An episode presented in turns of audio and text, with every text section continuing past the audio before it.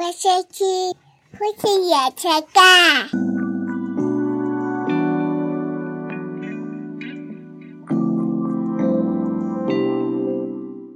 这礼拜是中秋节前夕，对，嗯，我们中秋节前夕录这一集啊，赶着中秋节上架。好，我们今年中秋节呢，收了很多的礼盒，嗯，公司我算起来，今年的礼盒有点好像比去年还要多，还要多吗？还是品相还要丰富？品相丰富之外呢，数量也是蛮多的。嗯嗯，今年已经大概收了近十五个，要到二十个了。对，光这礼拜就收了七八个了，超多。每天快递都是按门铃。对啊，就一直跑下去收，感谢大家的赠送。对，我要说讲中秋节礼盒呢，因为我觉得礼盒的心意非常重要。嗯，个人收礼盒呢，很喜欢收到那个饼干类的，手工饼干那种。诶，都可以，不一定要手工，机器也可以啦，不一定要手工。哦，就它可以？比较比较可以放，哦，可以放比较久，对，它是不是？它口味也比较丰富。嗯如果是那种饼类的啊，它就会比较容易味道比较单一，嗯。对，口味也会比较复杂，尤其是那种肉饼类的。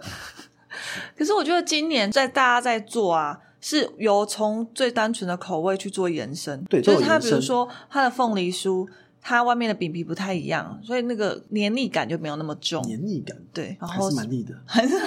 那是因为你数量多的关系，数量多，好了，也不能嫌弃人家心意。但我就觉得，大家如果送礼这件事情呢、因为我们今年有送别人礼物，嗯嗯，那我们送的是我们的日历，那我们下一集再跟大家介绍我们的日历。好，那我们送我们日历，我是送给有亲子的朋友，那我就觉得，哎，大家都送吃的，我是送用的，还不是马上用，明年才能够用，很延迟享受哎。很延迟享受之外又很特别，对，嗯对所以西医就是要蛮特别这件事情。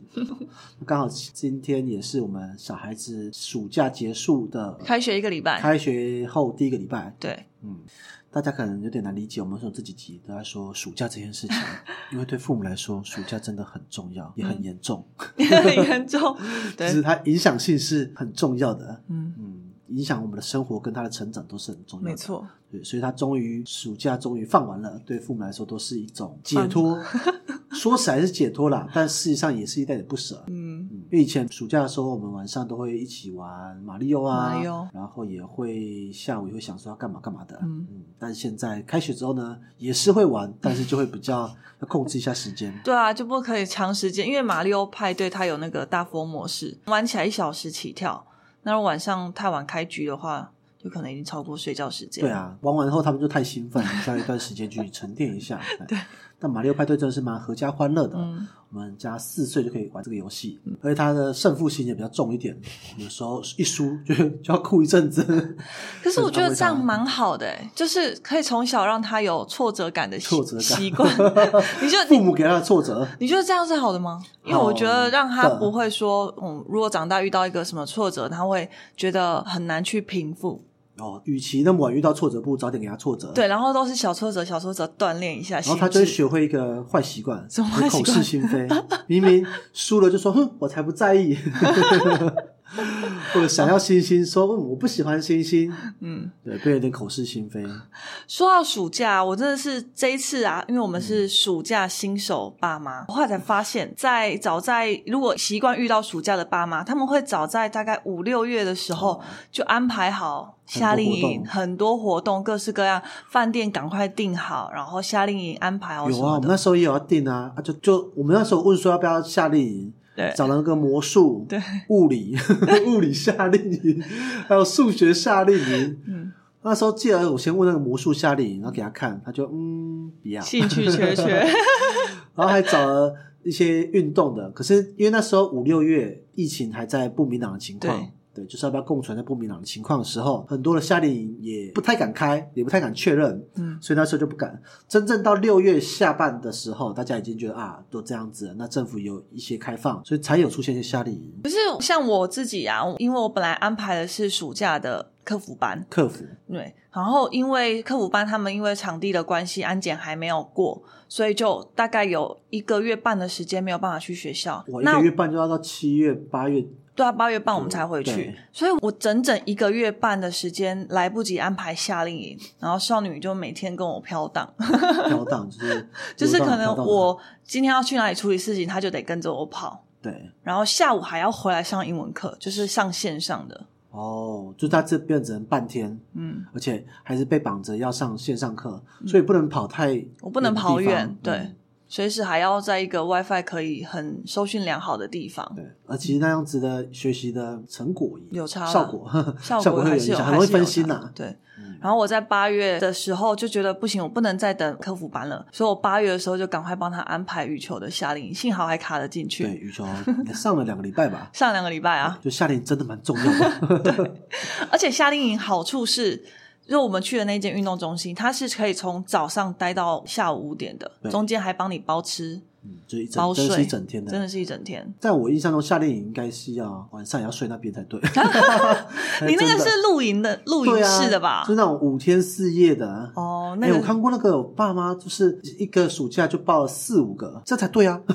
但是其实说实在，开销真的蛮大的欸。开销大，但是孩子也蛮充实的。哎、在讲到在家里开销不大，在家里哦，好啦，如果这样讲的话，其实也是有。可是你一次标标准准的钱要汇过去那个完整的金额，你就会觉得可能对。对但我还是希望这些夏令营都能够好好活着，然后支持他们。很重要。我觉得最起码让他去个一次，嗯如果每年都去一样，就蛮蛮无聊的。那我想要分享我这次暑假最崩溃的一次，嗯，就是崩溃到嚎啕大哭。嚎啕大哭。我们刚好分享嘛，就是我们这一次因为就是客服班的关系，所以我们一个月半之后才能送回去。对，但是送回去的日子也没有很顺遂，一个礼拜上两天，然后就有同学确诊，就得再休三天。休三天之后呢，就又遇到六日，所以等于休五天，再回去上课。诶又确诊老师又确诊，就同学确诊完换老师确诊，老师确诊完又换同学确诊。对，然后所以我整个暑假就是今天要接送不接送，要接不送不接送。我记得最后一次压倒我的那根稻草，就是我当天已经兴奋的送小孩上车了到门口了。而且那时候我出门的时候，因为美芝在生气，然后少女情绪也不是很理想，我心里就想说，再十分钟，再给我十分钟，我就把你们都送出去了。怀抱着这样的心情，然后就送出去。一到课补班的时候，要准备下车的时候，老师突然敲车窗：“说妈妈不要下车，不要下车。”我 心里想说，怎么连下车都了？不能。连下车都不能。他说，因为我们有老师确诊了，所以今天客服班全面停止。我说。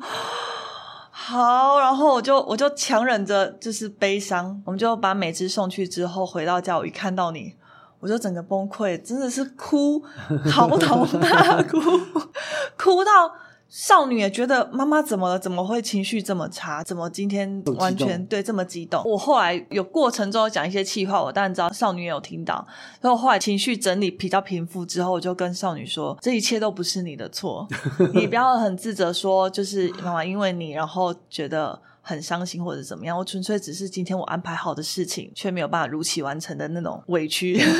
我的小孩要分这件事情可能很困难。所以我才要赶快的去跑去跟他说，他看起来是有懂啊，对他有懂，嗯但他也是蛮失落的，因为我那天出来的时候就看到他躺在沙发那边，嗯，也奄奄一息，无所事事。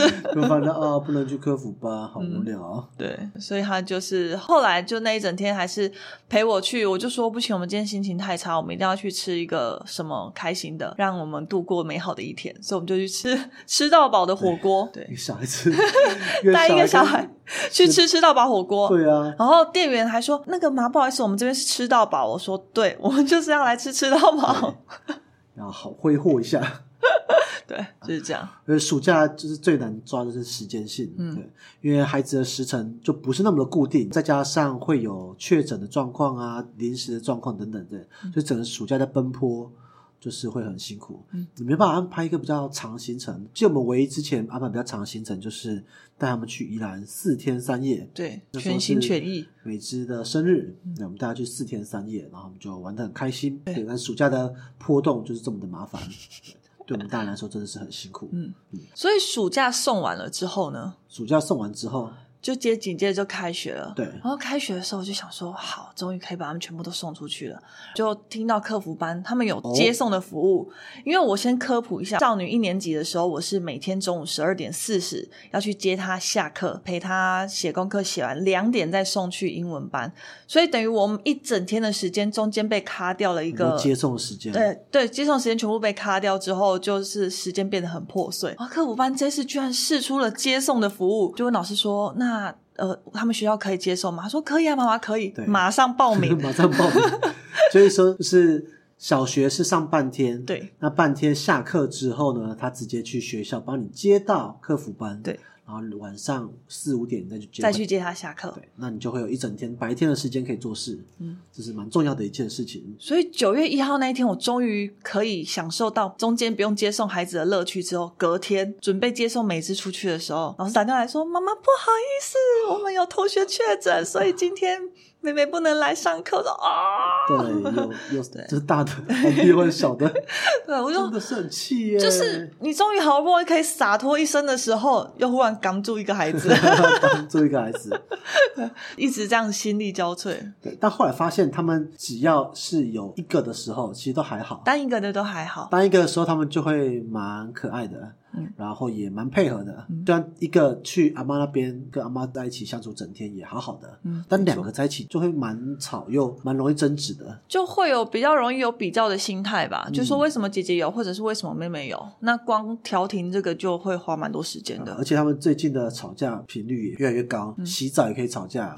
玩游戏也可以吵架，然后上楼两个一起玩的时候也可以吵架。主要是因为妹妹越来越有那自主意识，嗯，那姐姐还想要控制她，或者是想要 强压他，强压他，比较偏向是让他照自己的方式玩。比如说啊，这样照的玩，你当什么你当什么，那妹妹就说不要，为什么要当这个？我也想要当什么什么的。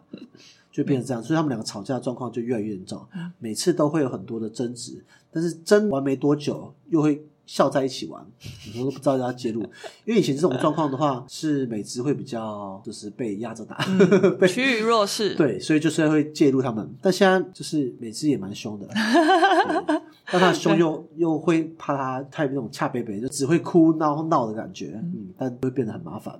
这也是我们最近长大后越来越多麻烦的事情。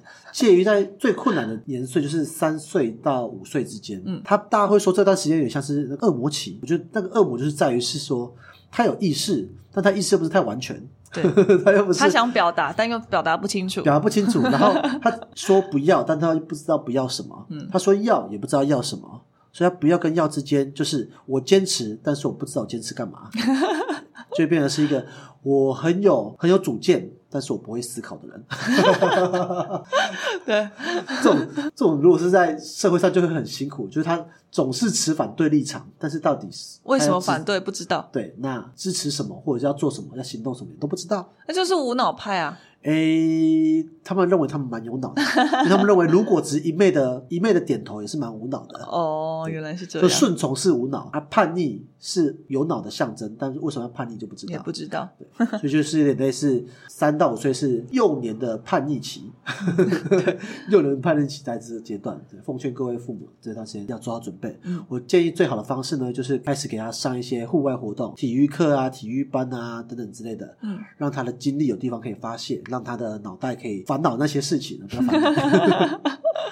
可是我觉得美芝最近在四岁之后还蛮可爱的，她表达开始变得比较清晰，逻辑观念也蛮好的。我那天送他们上车，我会跟他们说：“你们先去车上等妈妈，然后我去丢完垃圾，然后再回来车上找你们。”就进去在里面等。进去之后大概过了两三分钟之后，我就回来。回来之后我就开车子的引擎嘛，冷气开始放，每次都开始喊：“好热，好热，好热，好热！”就跟他说：“我刚刚没有在这边的时候，我都没有听到你说好热，为什么我一回来你就要一直喊好热？”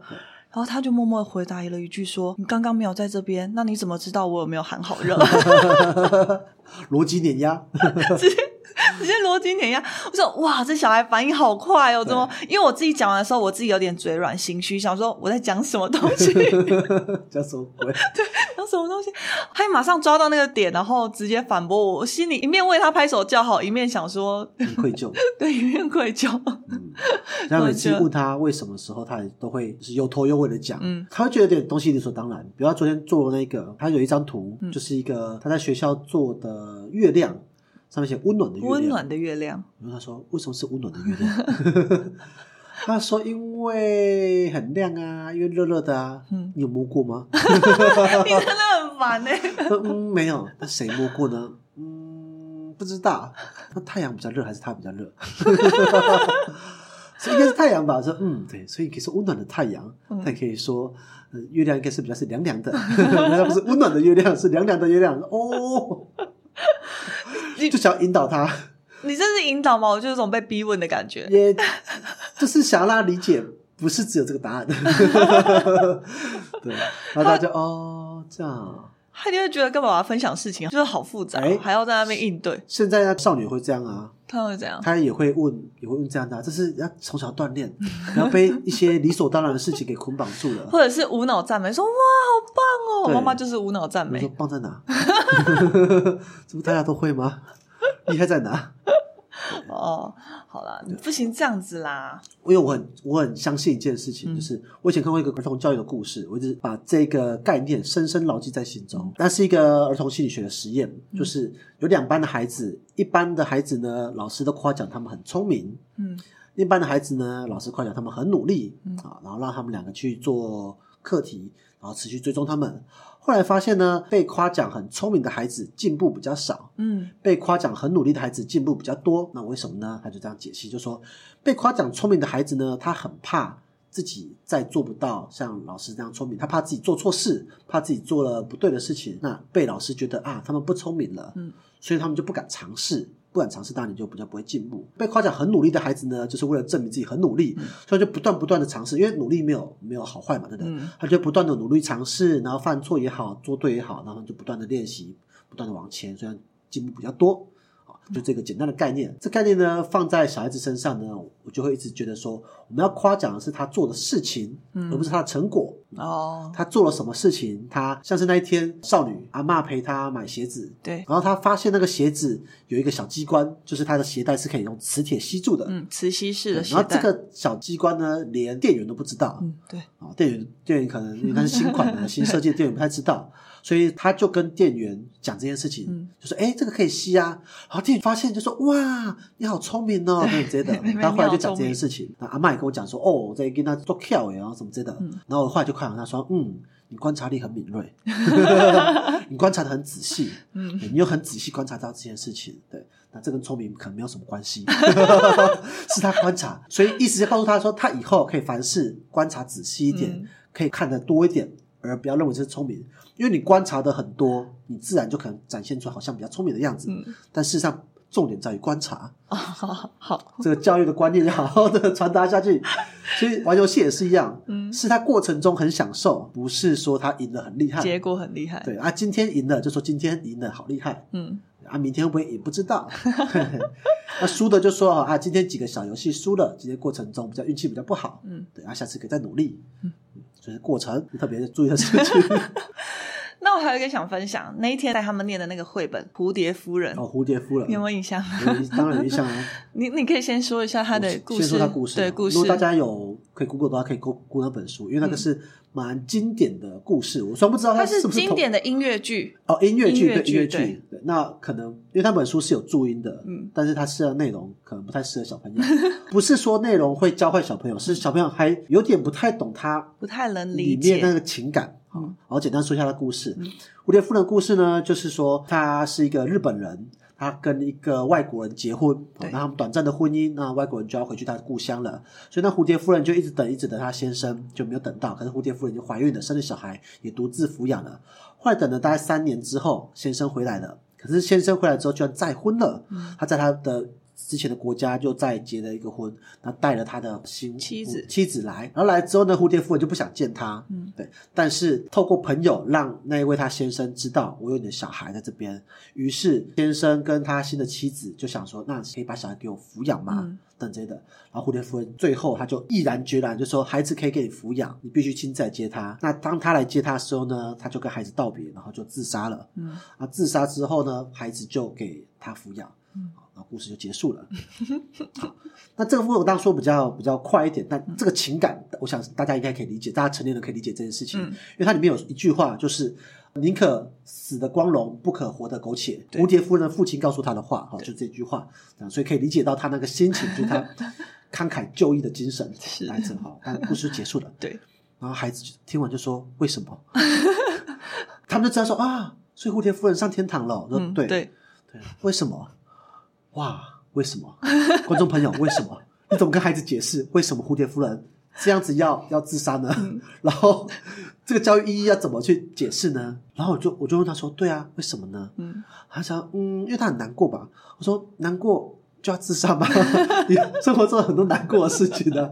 对，所以我就跟他说啊，因为蝴蝶夫人她遇到了人生中很严重的挫折，嗯很难过的挫折，这些挫折让她觉得她走不下去了，嗯对，所以她选择离开。那我们人生中会遇到很多不一样的挫折，可是我们要相信以后还有很多的机会，只要活得久，就会有很多不同的希望。对对，那每个人有自己的选择，我们可以选择度过挫折，勇敢的活下去，享受未来的人生的快乐。嗯，我就是要努力讲这件事情，所以我把这件事情当做是一个挫折。嗯那面对挫折有不同的选择。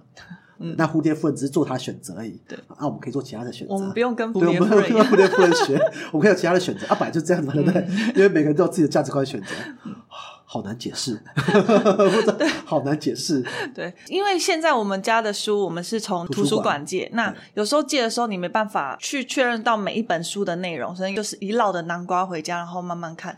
所以每次念的时候，其实就像惊喜包一样。对，对，因为你也没看过，我也没看过，小孩没看过，所以有些内容可能不那么适合在这个年龄层的时候，我们就要想办法去。年龄层我觉得是一个点，因为年龄层太小，他对人情世故的理解，你要解释比较复杂。嗯，但我想要讲一个重点，就会是到底我们大人怎么诠释这些故事。嗯，这是我觉得这是最重要的，因为故事有故事的说法。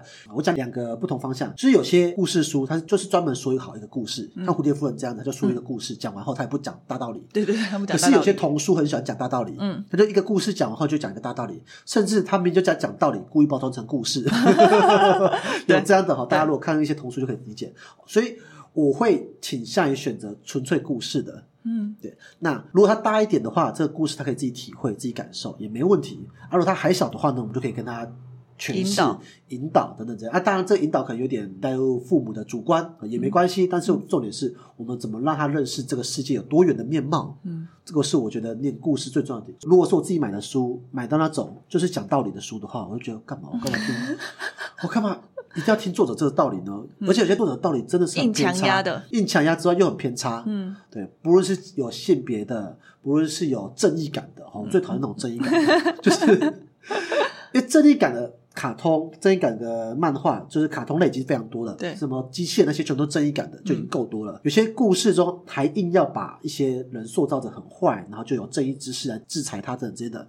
大家知道世界上没有那种非黑即白的东西，嗯对。大家都是有各自的苦衷，所以那个只讲完故事让大家诠释就算了，但是如果硬要讲正义感的，我就觉得这作者真的是莫名其妙，好好讲故事嘛，就每个家庭有自己的正义感啊，对不对？，对啊，就类似像这样的，啊，好辛苦。好像这个暑假我也意识到，就是要跟少女已经八岁了，对。哦，要跟她解释一些人情世故，还有一些呃很模糊的，然后没有对错的，纯粹是一个选择判断的。嗯，当他问为什么时候呢，我就要开始想为什么呢？就大人要开始想，对对呀、为什么？为什么我会这样选择为什么这样选择？嗯那这些选择缘由是怎样？而我要让孩子做一样的选择吗？嗯，一个暑假我也长大了。好困难哦，这暑假。对，因为这暑假开始，我们借了很多不一样的书。嗯以前的书都是我都上博客来或者是书展买的，就你那边先过滤过了。对我就已经知道他在在在讲什么了。但是这现在他自己去图书馆借借借了一大堆，他也没有看，他就整整个对，捞下来。整绕就真的要下来。他有些可能是五六年级才看的，嗯哦，有些三四年才看，可他现在才一年级、十二年级而已，所以我就要好好解释这。像上次他有一个老师说我要偏见一点，就是我很不喜欢那种乡土童书，乡土童书什么？就是他带着那个有些是客家话，哦哦，有些是台语，嗯有些是方言的方那些是乡土化的。嗯第一个好难念，哦，你要因为你要看国字去念，对我自己都很难念。第二个，他们这个类型的，他们都不认真讲故事，嗯，他们都讲的是乡土的一些发展、嗯缘由，太生硬了吧？对，很非常生硬，就很像是教育课本一样，不是童书，嗯。不是我在床上十分钟可以讲的东西，他大概要上一堂课四十分钟才可以理解的东西。哦。这他以前以后上课就会上到，不是说我对这乡土不尊 不尊重他们，嗯而是他不是他应该要在更正式的方式去对去。诠释这些东西，然后甚至大家是就地体验，嗯。我们也会带他去很多地方体验，但他包装成童书的样子，然后就觉得嗯，干嘛这样子？像上次看一本叫做《风从哪里来》，嗯，就风用风的角度走完了一个乡土的故事，然哦后然后小听完说。所以风是谁？风是什么？我也不知道风是什么。风，因为对他们来说，那个风是个寓意。它是个走过这个一切历史长河的寓意。寓意哦，对，它是走过历史长河，然后留下来的精华，所以风是个寓意。风会从古代一直走走到现代，它吹过每个地方，就会催生出一个地方的文化的这种寓意。好难，要我对一个孩子说风是寓意，风是文化的痕迹，我是有点辛苦了。对所以这类型的书在这个阶段就有点早，所以那种硬要寓教于乐的就会辛苦。那所以相较于战争，因为还有这一本是战争讲讲述战争的，那反而还比较好理解嘛。战争比较好理解，是因为战争它是真实发生的事嗯情。当然不是说乡土不是真实发生的事情，说战争它的故事性，它会有它的它的启发，嗯，就是人类的争执啊造成的状况之类的。所以战争它有不同的角度的写法，嗯，对。可是要跟孩子讲战，我觉得蛮重要，但是二年级还是有点早了，可能再大一点还是比较好一点。哦，对，了每个时解期，他这时候选择，我觉得与人相处的故事是比较好的。跟人家怎么相处，然后什么行为，然后等等的，会遇到什么样社会形形色色的人等等。我觉得这类型的书还是比较适合他现在建构自己的认知。而讲到文化啊，讲到历史啊，都有点辛苦。因为现在我们要让他认识这世界上有很多不一样的人，就需要花一点时间的对告诉他。就第一个，台湾很大，以他来说不是只有这么区域而已，所以台湾很大，再来是世界很大，地球很大，嗯有非常多不一样的人，以后我们都有机会去看。这种开拓他视野的，就是就要花点时间的，对，更不用说空间维度之后，还将时间维度，好难，好难，好难。所以美芝问我说：“妈妈，那月球是怎么形成的？”我说：“哇，哇，还要加上科学，对，不错，有这个好奇心。就，他最近很喜欢探究它的原生，什么什么东西是怎么产生的。”嗯，非常好。所以他就会像像最近中秋节嘛，他就会讲月亮，所以他就说那月球是怎么形成的？好，没问题。爸爸马上买那个月球组合，观察月球组合给他。对我最期待就是哪一天他们说对月球好奇，然后就买一个大的望远镜那晚上月亮，是不是就看一看着，哎，启发了点什么，也不错。好，啊，当然不用太期待，我只是觉得就是有好奇心是好的，对啊。是非常好。的。那我们这一集哩哩啦啦讲了一些我们这个暑假近况，跟大家分享最近孩子的成长，嗯。因为我觉得孩子每个时段真的是过了就没有了，小一的暑假也只有一次，对。哦然后每个时期都只有一次，也希望大家能够好好珍惜跟孩子相处的每个时光。那我们这集就到这边，这里是夫妻原声带，我是林总，我是白露露。我，们下次见，拜拜。拜拜